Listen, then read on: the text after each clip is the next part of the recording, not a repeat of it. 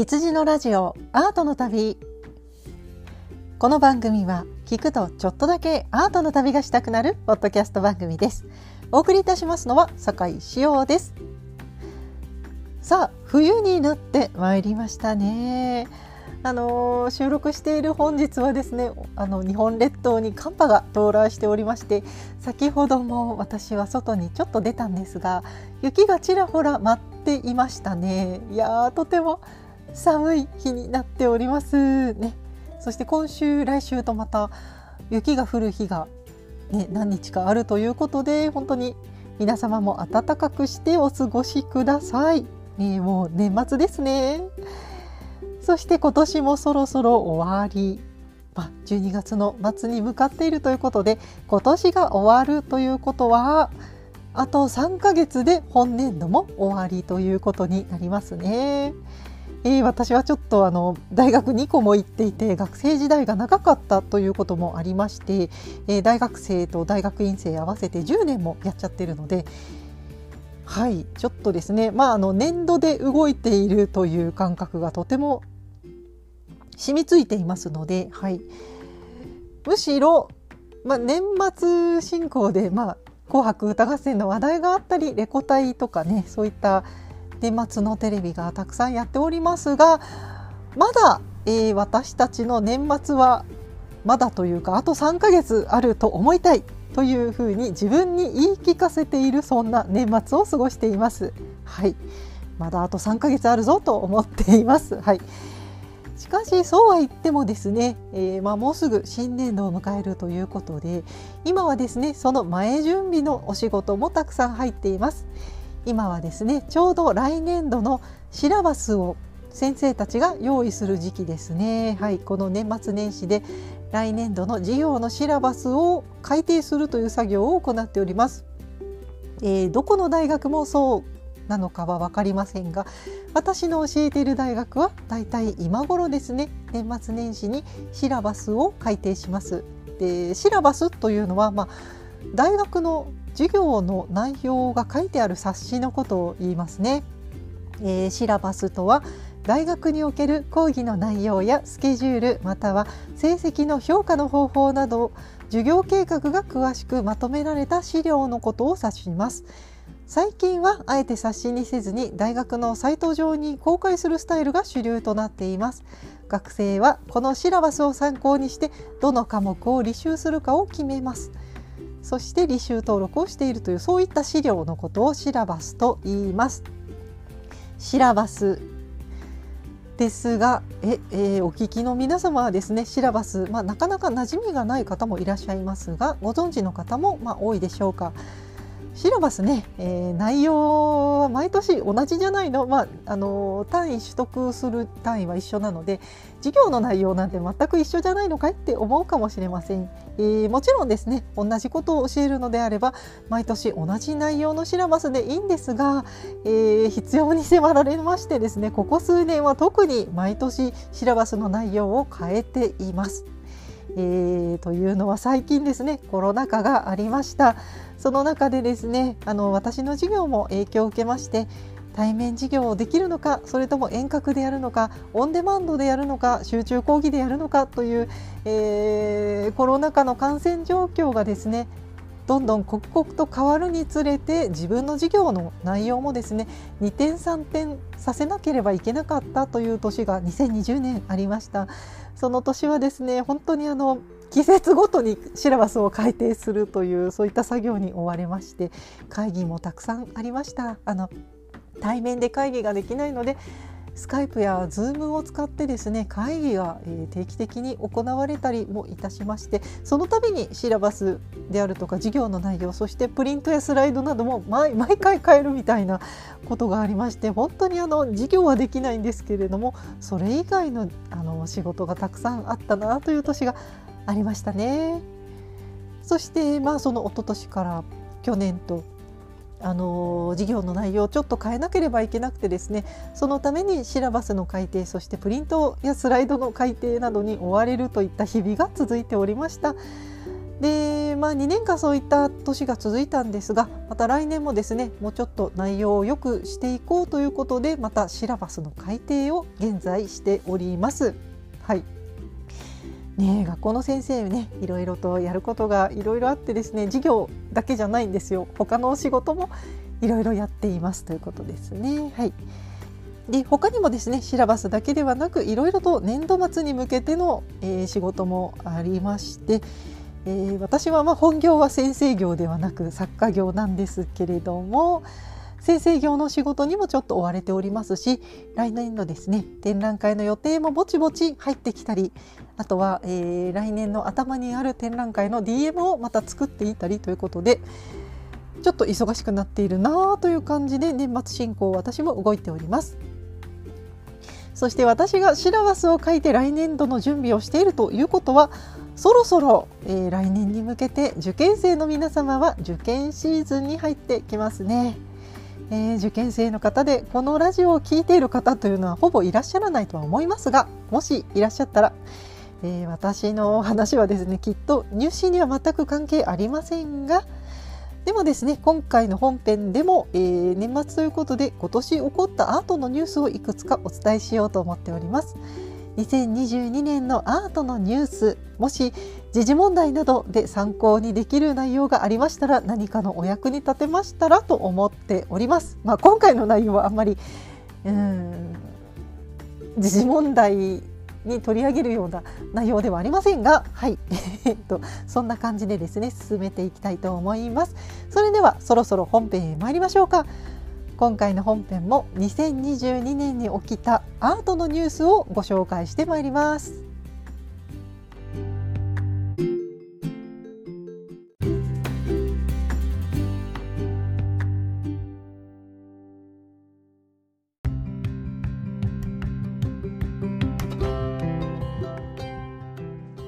それでは本編ですけれども前回はえー、ちょっと2週間近く空いてしまいましたが記憶が定かではありませんがまああのー、ゴッホのひまわりにスープ缶を投げつけたみたいなそういった海外のニュースでジャストストップオイルの皆様の活動をちょっとけしからんということでご紹介しましたが海外のニュースが多かったと思われますので今回は国内のアートに関するニュースをいくつかお送りしたいと思います。それでは2022年に起こったアートの国内のニュースをご紹介してまいります。まずは NHK ニュースさん。2022年10月4日の記事です。台風で破損。草間彌生さんのかぼちゃ復元し披露。香川直島のニュースです。現代アートの島として知られる香川県の直島で去年台風の影響で破損した芸術家草間彌生さんのかぼちゃをモチーフにしたアート作品が復元され4日10月4日披露されました。草間彌生さんの作品かぼちゃは海に突き出た直島の桟橋に設置されていましたが去年8月台風の強風と高波で流され海岸や突堤に打ち付けられて破損しました。復元作が終わって4日地元の子どもたちを招いて披露され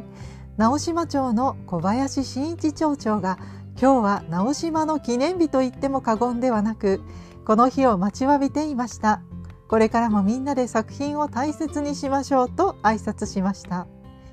復元されたかぼちゃは高さが2メートル。幅が2メートル50センチあり繊維強化プラスチック製で強風などで破損しないよう以前の作品より分厚く作られているということだそうです。まずはこちらのニュースですね。草間彌生さんのかぼちゃ。こちらは、えー、かぼちゃが2つあるんですが、えー、直島の港の方に赤と黒の大きなかぼちゃがそして港の反対側の埠頭の方には黄色と黒のかぼちゃが置いてありますね。大きな港の反対側にある黄色と黒のかぼちゃの方がちょっと破損してしまってこちらが直されたというニュースです。黄色と黒の方のかぼちゃですが2021年8月9日の午前台風9号の強い風の影響で飛ばされ何度も桟橋に打ちつけられ壊れてしまいました。その後かぼちゃの全体が回収され島内の施設ベネッセハウスミュージアムでしばらく保管された後草間彌生さんの事務所に引き渡されました。そして今年の10月にパワーアップしてより強化プラスチックで分厚く壊れにくくして復活したということのようです。いやーよかった。治ってよかったですね。本当に。はいいいニュースです。私は去年のニュース映像でこのかぼちゃが海に流されてしまってそしてあの砂浜にかぼちゃが打ち上げられてで強化プラスチックで作られているはずなのに砂浜でゴロンゴロン転がっていてなんか空洞になってるんでこう裏側が見えるんですよねその裏側を見せた状態でグワングワンこうたわんでいるようなでたわんでいるってことはきっとこうどっかが割れてしまってこうグラグラしているんだろうなというそういった映像を目にしまして結構ショックを受けました。でまあでもこの何て言うか破壊と創造というかある意味これも一つのアート作品なのかもしれないというニュース映像なんですけれどもそういった映像作品のようにニュース映像を見てしまったんですがこちらのかぼちゃさんが見事に復活したということです。いやおめでたいですね本当に治ってよかったですそしてこの草間彌生さんの黄色いかぼちゃのあるその埠頭の近くのカフェだったと思いますがその黄色と黒のかぼちゃの近くにお店があったと記憶しています。そしてそのお店の中で、えー、まあ自由に見てくださいという形で草間彌生さんのこのかぼちゃの写真がたくさん飾ってありました。これはあの芸術祭とは関係なく地元の方が撮った写真ということで飾られていました。で雨の日も風の日もかぼちゃはそこにあるという感じの写真が展示されていたんですが私がすごいあのびっくりしたのは直島ってね結構、まあ、瀬戸内の割とこうなんというか温暖なところにある島なんですが珍しく雪が降った時があったようなんですね。でその雪が降った時のそのかぼちゃが雪で白化粧したそういった情景の写真がありましてこんなことあるんだと思ってすごくそれが印象に残っています。私の記憶違いかもしれないんですけどそのかぼちゃに雪が積もっているそういった写真がねあったと記憶しています。ねそのなんというかそういうアートの作品なんですけれども屋外に展示されているがゆえにその自然の情景をまとっているという状況がですねすごく何ていうか私たちと同じ時を作品も過ごしているんだなというのを感じられてなんかすごい感動したんですね。はいとてもその写真が印象に残っています実際にね見れたらいいんですけど まあそんなねあの直島なかなか雪は降らないと思うのでうんすごく寒くなった日にねたまたま出会えた人はラッキーですよね。まあそうでなくても直島また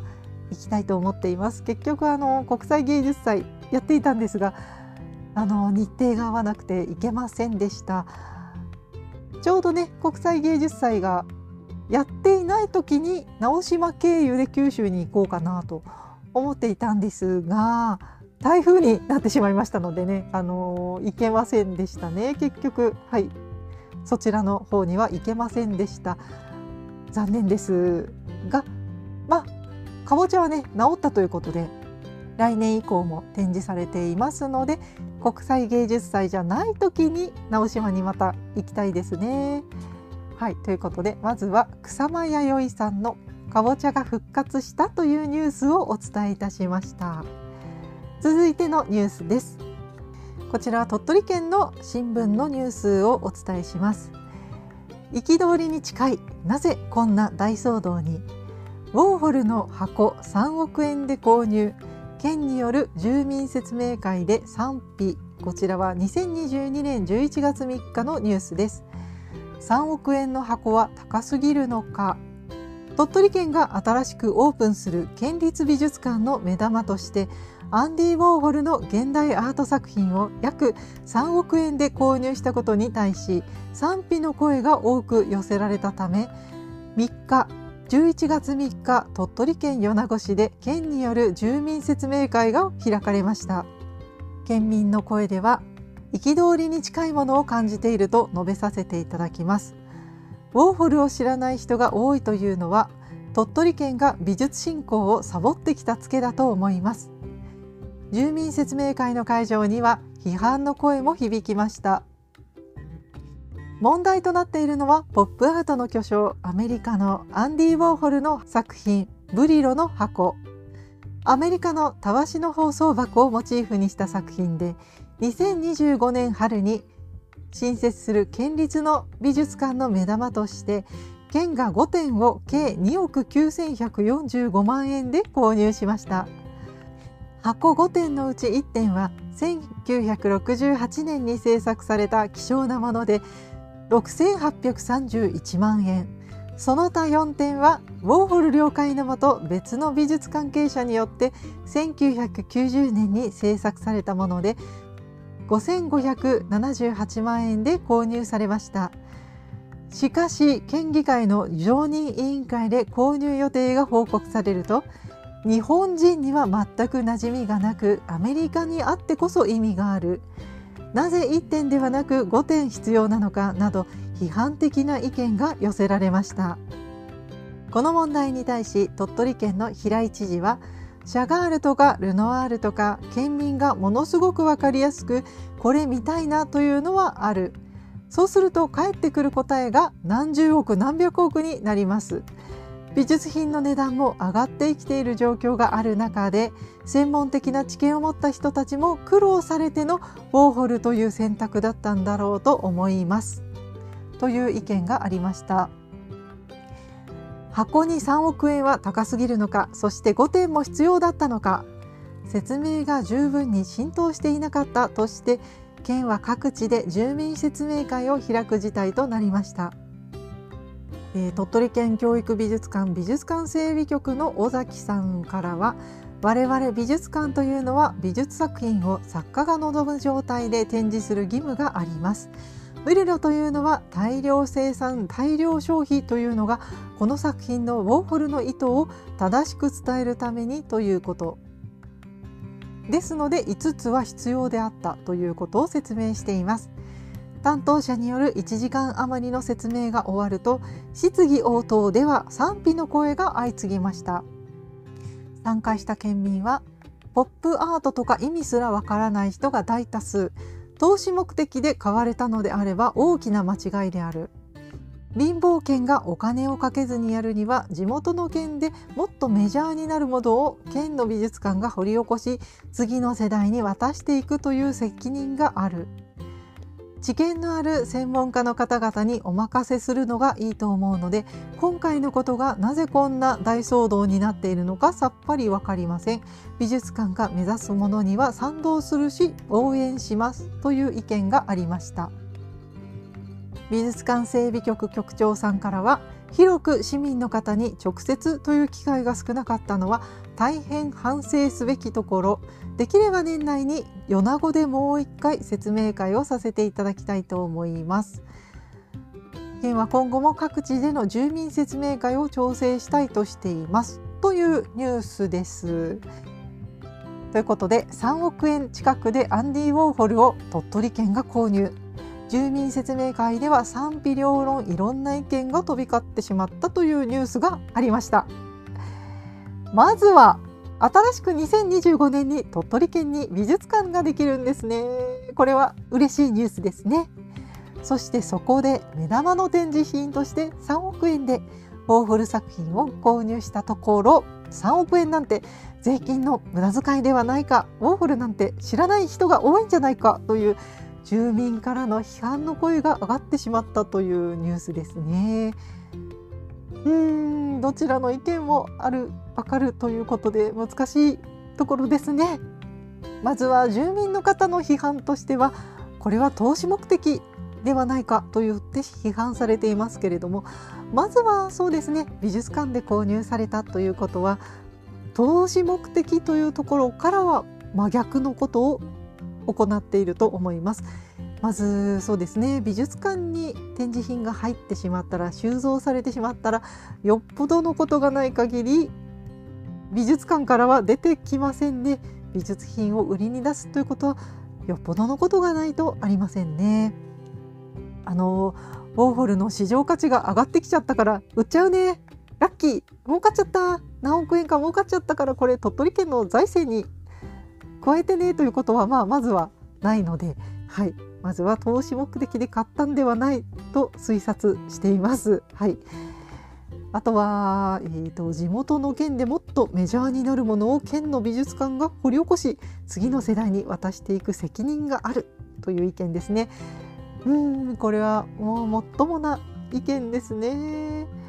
まあ、地元の例えば鳥取県の現代アートの作家が、まあ、若い時に安い時に作品を買っておいてこの作家たちが大成して、まあ、結局はあの値段なことになってしまうんですけれどもそうですね値段が上がるといいなというようなことかもしれませんが、まあ、これもまあ美術の作家の作品がどうしても投資の商品として見られているような感じがしますが難しい問題ですね。そうですね地元の作家の作品を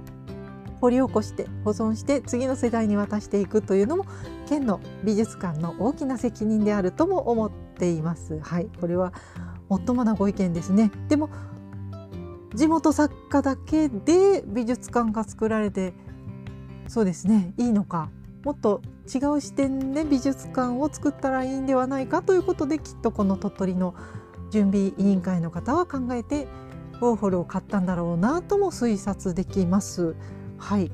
うんどちらの意見も正しいですよね。というか正解はないだろうなと思っています。まあでも確かにそうだな。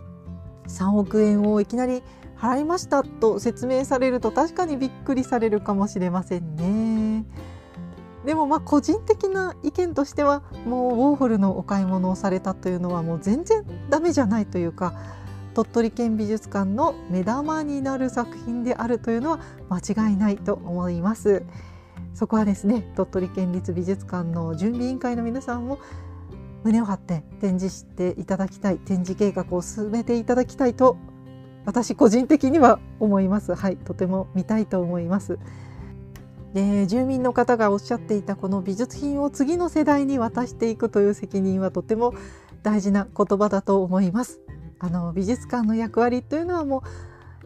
大きな役割はそこだと思います。で鳥取県美術館の準備室の皆様はウォーホルを購入してそして鳥取県の財産として手に入れるためにとても今回ご苦労をされたのではないかと思います。円安が進んでいますのでで美術品の値段もどんどん上がっていますので全部で3億で済んでよかったんじゃないかなと私個人的には思っています。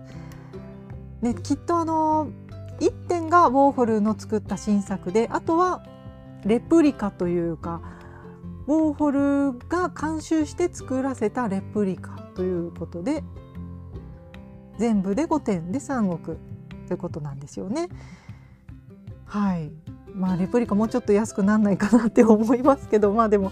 しょうがないんだろうなそれそれくらい成功に作られている本人監修のもと成功に作られているものなんだろうなと思います。はい、しかし住民の方々の不満も分かりますよね。特に今コロナ禍で収入が皆さんの収入が減っている方が多いそんな時になんで3億も使うんじゃとそんなことよりももっとなんか社会福祉をしっかりせよとかもっと困ってる人にお金を渡した方がいいんじゃないかと、ね、地元の方が思ってしまうのももっともだと思います。で前回のね美術とマネーオイルマネーの話にもなって、ね、近くなってしまいますけれどもどうしても美術ってねお金がかかるんですよね。でお金がかかる割にお腹は膨れないのでもう見て気持ちが豊かになるだけなので だけって言っちゃうとあれですけれどもうん別に美術品を見たからってお腹がいっぱいになるわけじゃないので生活に必ずしも必要かと言われるとうんそうでもないかもしれないと私は美術やってる人間ですけれども何とも言えないそこを絶対必要だって伝えていくのは私は難しいなと感じています。えー、で鳥取県のお話はウォーホルなんですけれどもお隣の島根県立美術館では、23年前にオーギュスト・ロダンの作品が3億円で買われていますこちら、えーと、ビクトール・ユゴーのモニュメントオーギュスト・ロダン作のビクトール・ユゴーのモニュメントが島根県立美術館開館に合わせて3億円を超える金額で購入されています。でえーと、こちらは存在感を放つフランスの彫刻家ロダンの作品のビクトール・ユゴーのモニュメント、えー、島根県立美術館が23年前に開館に合わせて今回のウォーホル作品を超える3億5200万円で購入しました。で購入にあたっては島根県は外部の有識者による委員会の了承県議会の承認も得るなど手続きを取り、まあ、同じように手続きを取りその時23年前は批判の声はほとんど上がらなかったのにというちょっとですね比較の記事も出ています。隣の県ではロダン3億円を超えるロダンですがこちらは批判なく受け入れていただけたしかし鳥取県の方のウォーホルは批判の的になってしまったウォーホルの方が安いのにということなんですね。うんそうですねロダンの方が分かりやすいしかし現代社会のメッセージ性が強いのはウォーホルという感じでしょうかね。どちらの作家の作品も使い方によってはすごい集客力のある作品そして作家だと思うのですがうーんポップアートということでなかなか今現在では地元の皆様にあまり馴染みがない作家であるウォーホルはまだあまり馴染みがないということなんですね。でもロダンとウォーホルどっちもすごい作家なのでどちらがいいというのはなかなか言えないことですよね。うんだから鳥取の事情と島根の事情とまあうんどっちもいい作品だと思うんですがなかなかそうですね美術の魅力を伝えるのは難しいなと感じています。うん鳥取県の美術館ね2025年にオープンするのでまだ準備中ということですがせっかくねウォーホルを手に入れられたということでこういったポップアートに特化した美術館っていうのは日本にまだあまりないのでまあ古い作品から新しい作品までこう手に入れてその中でもウォーホルがあるシーガルがあるみたいな美術館はあるんですけどポップアートに特化した美術館っていうのはあんまり日本にないのでそういう路線を目指して鳥取県立美術館さんは突っ切ってしまうっていうのもありだと思いますよね。もうポップアートといえば鳥取くらいになっちゃうとすごい好きな人にはたまらない美術館になりますよね。うんそしてそのポップアートに特化した企画展があったりとかそういった作家を集めた芸術祭をやっていくってなるとまた盛り上がっていくと思いますしまあ勝手なことばっかり言ってますけれどもうん使い方にもよるのかなと思います。うんまあ、何はともあれですね2025年に鳥取県に新しい美術館ができるということで楽しみですね。はい鳥取県本当にまあねあの砂丘が有名ですけれども砂丘とコナンが有名ですかね。はいですけれども私はねあの一人で日本半周したことがありましてその時に夕方に鳥取県の砂丘に着きまして本当に一人で砂丘を歩いて砂丘から夕日を見たんですけれどもめちゃくちゃ感動した記憶しかなくてすっごい綺麗で音と風と風景がこう一体になって襲ってきたんですけれども本当にすごく美しくてもうその砂丘を見て感動した記憶しかないんですね。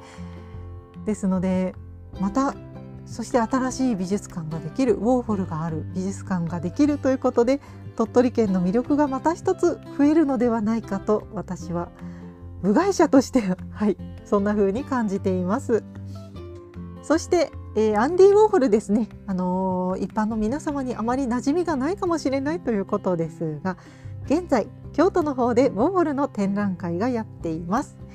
えー、私はあのそうは言ってもまだ見ていないんですが、えー、展覧会アンディ・ウォーホル京都こちらの展覧会は2022年9月17日から2023年来年の2月12日まで、えー、京都市京セラ美術館新館東山キューブにて開催中となっております。はい、まだウォーホルの展覧会見られますのでそしてウォーホルと日本とのつながりが描かれている企画展ということでちょっとウォーホル知らないぞという鳥取県の皆様はぜひこちらの展覧会ね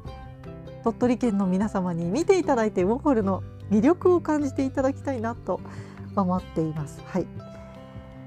ということで今年はウォーホルに縁がある年だったんじゃないかなという気がしていますね。鳥取のウォーホルは2025年の開館を待つということです。まだまだ先になりますけれどもまずは京都でウォーホルの展覧会が開催中です。次のニュースへ行きます。こちらも NHK さんのニュースです。国宝の茶碗洋変天目ぬいぐるみにしてみた。5800円で注文殺到。中国南宋時代の茶碗で国宝の洋変天目を模したぬいぐるみが話題を呼んでいます。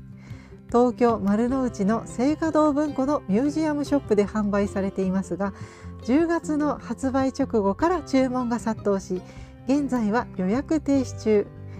なぜ国宝の茶碗をぬいぐるみにしようという発想が生まれたのだろうか。西洋古美術を中心に約6500件を収蔵する青果堂文庫美術館。三菱財閥の2代目総帥の岩崎彌之助と4代目の小谷田親子ら岩崎家のコレクションを基礎としておりその中でも曜変天目稲葉天目は人気が高い。曜変天目とは南宋時代に中国で作られた国有茶碗で小生時の釉薬の変化で断章の反問が現れているのが特徴。完全な形で現存するのは世界で3つしかないとされいずれも日本。聖華堂文庫美術館と大徳寺流行院と大阪藤田美術館に収蔵されており国宝に指定されています。このうち稲葉天目は高さ6.8センチ合計12センチで反紋が大きく力強くはっきりと現れています。元は徳川将軍家が所有し徳川家光から家臣の稲葉家に贈られるなどして1934年に岩崎小谷田が入手しました。小谷田は私ごときが使うべきではないとして一度も茶碗として使うことはなかったという。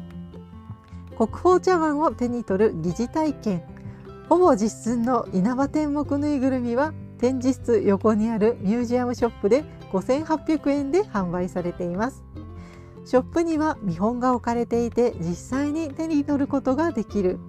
柔らかい布製のぬいぐるみで曜変天目の特徴である茶碗内側の星が幻想的に輝くような反紋も再現されています。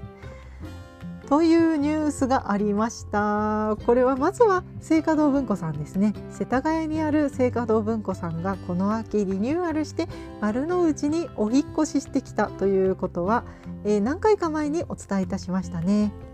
丸の内明治生命館こちら昭和9年に作られた重要文化財になっている建物ですがこちらに移転オープンいたしましたね。そしてそのオープニング記念の展覧会ということで「響き合う名宝」という聖華堂文庫さんの所蔵品の数々をそしていいものばかりを大放出したという展覧会が開催していましたいますかなそしてそんな国宝曜変天目稲葉天目と呼ばれていますが中国南宋時代に作られた天目茶碗ですね。南宋時代、えー、覚えていらっしゃいますでしょうか？岡田美術館をやった時にですねお話ししましたが中国は宋の時代の焼き物が特に優れている人気がありますよとお話ししましたがまさしくこの国宝の茶碗は宋の時代に焼かれた作品なんですね。国宝の茶碗というのは日本に8点しかありません。そして、えー、天目茶碗3つ国宝に指定されていますがそのうちの一つがこの曜変天目です。そして3つの曜変天目の中で最も模様が鮮やかで美しいのがこちらの稲葉天目です。その曜変天目稲葉天目のぬいぐるみちゃんが発売されて人気になりました。この実際のサイズ感と何とも言えないこの手に取れるそして柔らかいというシュールさが話題となりましてすぐに品薄になりました。現在とても手に入れにくいぬいぐるみ、えー、聖火堂文庫リニューアルオープンされてまだ行けていないのですが私の知り合いがまあ何人かこちらの方に行っておりまして展覧会の様子などをそうですね伝え聞いているというところですね。はい、もうすぐこちらの展覧会は終わってしまいますがもうすぐ終わってしまいますというかあ18日今日までですね。あっていうことは今収録しているので終わりましたね。はい。終わってしまいましたが、えー、聖火堂文庫さんで曜変天目はまあねあの逃げませんので、えー、大体ですねそうですね1年に一度は出てきます。うーん記憶としてはいつも秋に出てたかなどうかな？はい。という記憶なので1年に一度出てくると思いますので今回見逃しちゃっても大丈夫です。まだまだチャンスはあるはずです。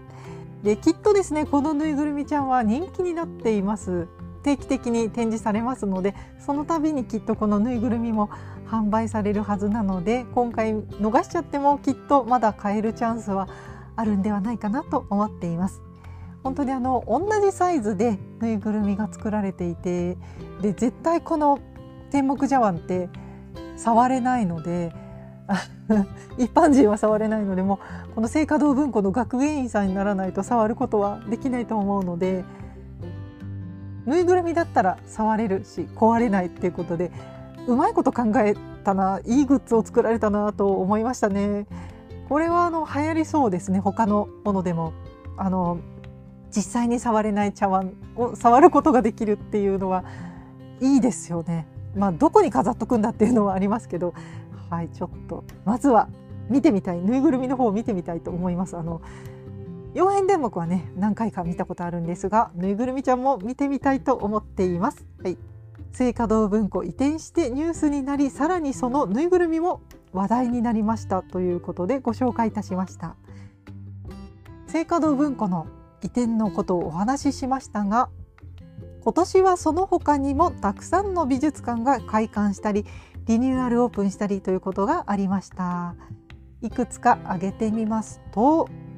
まずは大きなところでは国立西洋美術館上野の国立西洋美術館が4月にリニューアルオープンしましたね。さらに新しくオープンしたということで大阪の中之島美術館が2月20日にオープンしましたね。私もモディリアーニを見に行ってきました。美術館がオープンしています。その他にも、えー、今お話ししましたけれども聖華堂文庫美術館が移転してオープン、まあ、新しくオープンしました。そして大阪の藤田美術館もリニューアルオープンしています。でこちらはですねどちらも、えー、藤田美術館も聖華堂文庫美術館もどちらもこの国宝の曜変天目を持っているという美術館ですがどちらもリニューアルオープンもしくは移転オープンされています。どちらの美術館も曜変天目が見られる美術館ということでこの時期に2つリニューアルオープンというのはなんか縁がありますね。そしてさらには、えー、千億博古館東京というえー、こちらはですね京都ではなくて東京の方にある、えー、六本木にある美術館ですけれどもこちらもあの日本美術とても有名な展示品たくさん収蔵している美術館ですけれども千億博古館さんもリニューアルオープン、えー、さらには、えー、日本橋三越の隣にある三井記念美術館さんですね。こちらも三井記念美術館も4月にリニューアルオープン。そして国宝の宇野花垣という篠茶碗が展示されていましたね。こちらは展覧会情報でご紹介いたしました、えー、他にも静岡県立美術館もリニューアルオープン。他には、えー、対馬博物館長崎県の対馬に対馬博物館が新しくオープン。福岡おもち博物館新オープン、えー、栃木県立美術館も、えー、11月3日にオープン、えー、私立伊丹ミュージアムがこれは何だろういろんなものが博物館や美術館や図書館みたいなものが統合してオープン、えー、あとは岡山市立オリエント美術館がリニューアルオープン。島根県立美術館リニューアルオープン、えー、そして一つ私が注目しているのは軽井沢安藤美術館が新オープンというのもニュースになりましたね。藤田嗣治、えー、レオナール・藤田の作品だけを展示する日本で初めての個人美術館軽井沢安藤美術館が10月4日にオープンしました。はい。軽井沢の新名所が新しくオープンということでえーと、歌い文句はですね猫と少女でいっぱいの空間ということが書いてあります。とても魅力的ですね。猫ちゃんと女の子ちゃんがいっぱい展示されているような美術館ということで軽井沢にね藤田嗣治の美術館ができたというのはいいですね。これは行ってみたいですね、えー、意外と私は軽井沢は訪れたことがないのでうんこれは行かないといけないなと思っています。軽井沢ね他にもなんかいろいろ名所がいろいろありそうなので美術館巡りと軽井沢巡り一緒に楽しめそうなので、はい、近いうちに軽井沢行かないとなと思っています。いろいろと美術館が今年はリニューアルオープンあとは新しくオープンしていますね。あの結構ですねあのコロナ禍で集客がなかった年が続きました。でお客さん呼べないのであればリニューアルしちゃおうあとはコロナ対応できるような展示室に作り変えてしまおうというそういったことでですね、えー、ここのところリニューアルが続いています。であとは美術館や博物館というのが大体ですねあの日本の高度経済成長期にたくさん建てられましたので開館して40年50年経過してちょうど経年劣化している美術館が多いということであちこちリニューアルしようという美術館が多いのかなという気もしていますね。はいということで今年たくさん美術館がリニューアルそして今年以降来年以降も建て替えのため一時閉館というニュースをよく耳にします。もうすぐ閉鎖されるニュースもありますね、えー、大きなところですと丸の内にある帝劇ビルというのが建て替えになりますので中に入っている出光美術館も一時閉館します。えー、こちらは2025年に開館予定ということだそうなので出光美術館さんもしばらくお休みされるようですね地元のあの美術館陶芸の美術館も来年リニューアルのため閉館というお話があったりしますのでまだまだ改装のためリニューアルのために休館するという施設が続くなと感じています。しかしねあの今年話題になりましたこの青華堂文庫さんのように古いビルをリノベーションしてとてもレトロだけど都会的な雰囲気をまとった美術館に生まれ変わったりもしていますね。そういったこのリニューアルすることでまた美術館の雰囲気が変わって見え方が変わってくるという楽しみがありますね。リニューアルする美術館というのがたくさんあるというニュースをお伝えしましたがとても見る側にとって嬉しい過ごしやすいということでまたアートの旅に出るのが楽しみになってきますね。同じ作品でもやはり感じ方が違ってくると思いますので一度行った美術館でもまた新しい出会いができるのではないかと期待しています。はい。ということで今回もいろいろとアートのニュースをご紹介してまいりましたがいかがでしたでしょうか？この辺りで今回の本編を終わりにしたいと思います。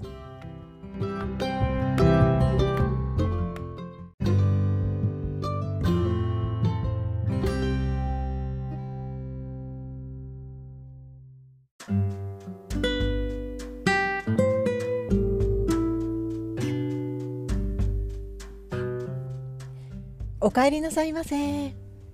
ンディングのお時間ですえー、今日のエンディングではですね以前、えー、10月頃ですか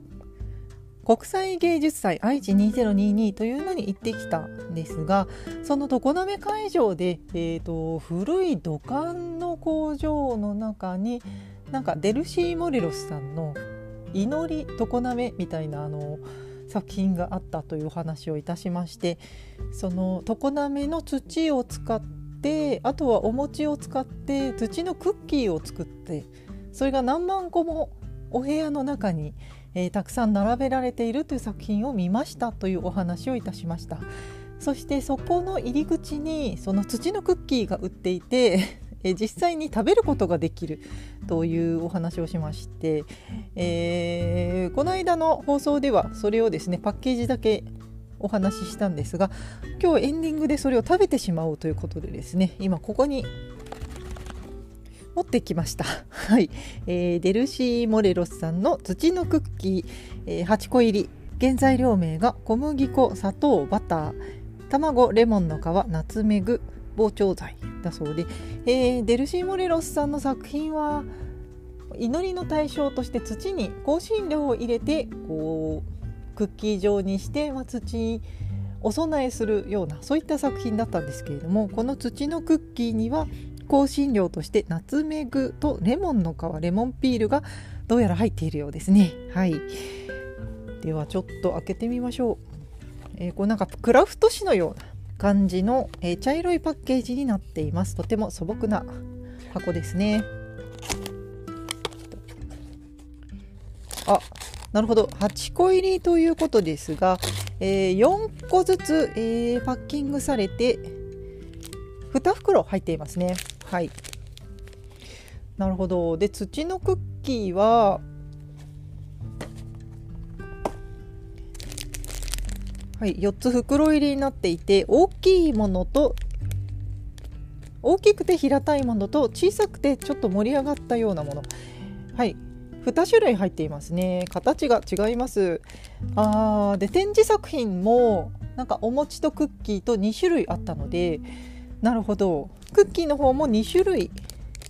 入ってるんですね。なんでどっちかがその土のクッキーでどっちかがお餅を表しているのかもしれません。ちょっと形が違う2種類が入ってますね。えー、開けましょう。うん。えー、香香辛料の入ったクッキーということですがあんまり あんまり匂いはあんまり匂いはそんな感じないな。なるほど、えー、土のクッキー香辛料が入っているクッキーになっています。じゃあちょっと平たい方食べてみましょうかね。いきます。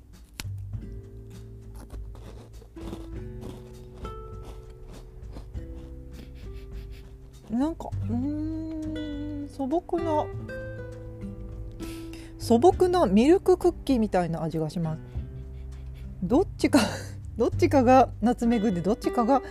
レモンピールなんですけどこれはどっちだろう？ちょっとわかんないですね。うん。うんどっちだろう？わかんないねなんかの味はしますがでもなんか美味しいミルククッキーっていう感じですね。へえじゃあもう一個の方。えちょっとですね丸くて膨らんでいる形をしています。じゃあこちらを食べてみたいと思います。あなんか黒い粒が入ってるのが見えますね。そうですね平たい方にはあんま粒々が入ってるの見えない。そうでもないか。え？両方入ってる？うん味は？うん。匂いはちょっとわからないですね。ちょっとじゃあ膨らんでる方食べてみますね。あうん。味が違う。うん。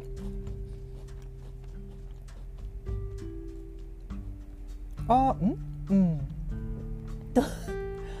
味は違うけどどっちがナツメグでどっちがレモンピールかはちょっと わからない。私にはどっちなんだろう。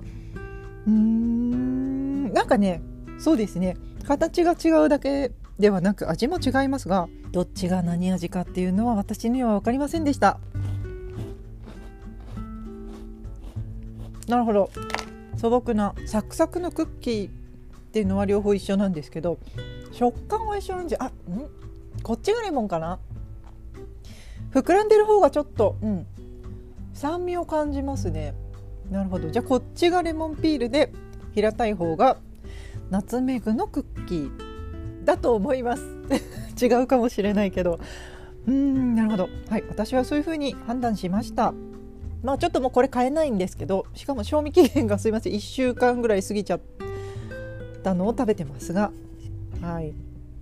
あーなるほどね。で、えーと、平たいやつと、えー、ちょっと膨らんだやつだったんですけど平たい方が土のクッキーでちょっと膨らんでる方が餅の形をイメージしているんだそうです。なるほど。でこのクッキーはデルシーさん作家のデルシーさんの故郷コロンビアで親しまれる風味のクッキーということだそうです。コロンビアコロンビアの田舎の味のクッキーということなんですね。はい。とてもサクサクで美味しかったです。製造が常滑市社会福祉協議会ワークセンター鹿島さん。だそうですのでこうお菓子屋さんが作ってるわけじゃなくってそういった福祉の関連の施設が、はい、今回のために作ってくれたみたいですね。はいということで クッキーを芸術祭のお土産であるクッキーを食べました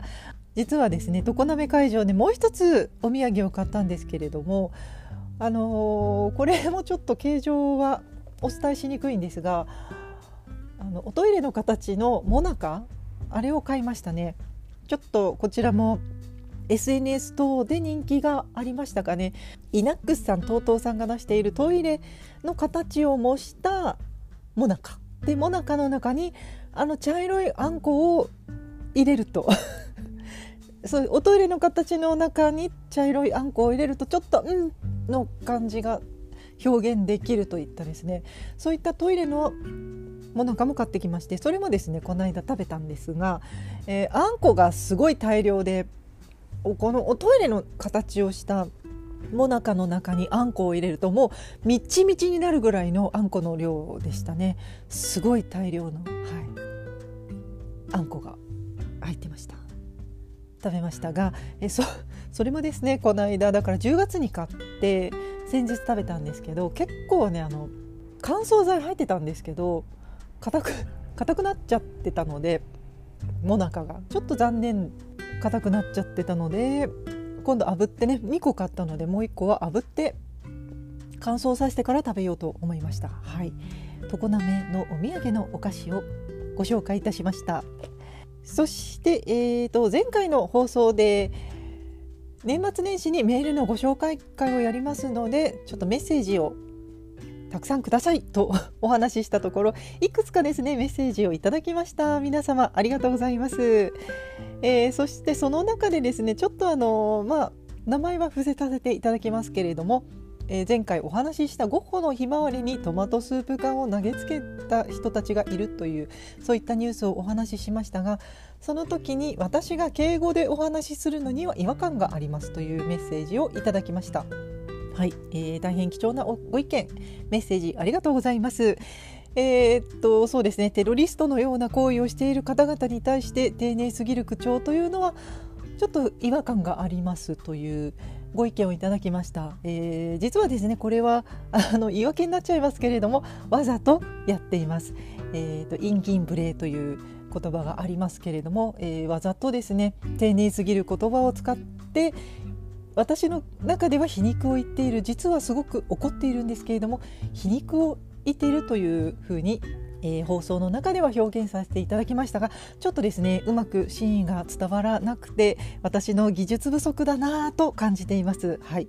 えー、そうですねちょっと怒りも敬語に込めてお話しすることがあります。はい、そんな風に聞いていただけるとありがたいです。まあ、ちょっと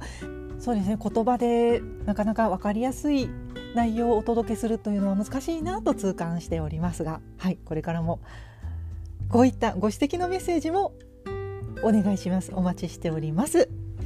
羊のラジオアートの旅へのご感想はツイッターでハッシュタグ羊のラジオをつけてつぶやいてください。羊とラジオはカタカナで羊のラジオでお願いしますハッシュタグ羊のラジオでお願いしますさらにご感想をくれるメッセージフォームがございます。こちらのフォームは羊のラジオアートの旅の番組概要欄、文字の欄の一番下の方にメッセージ投稿フォームのリンクがございます。そちらからアクセスしていただいて番組へのメッセージをお送りください。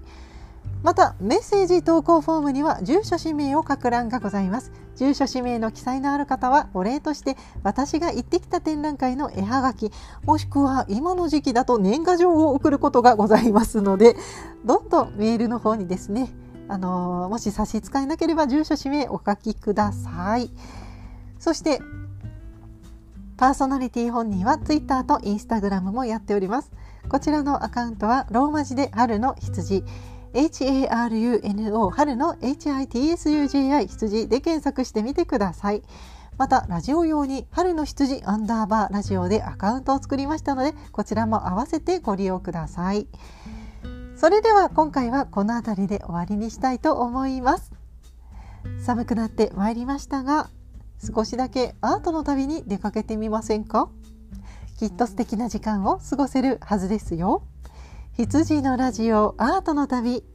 お送りいたしましたのは酒井紫陽でした。それではまた次回の配信まで。さようなら。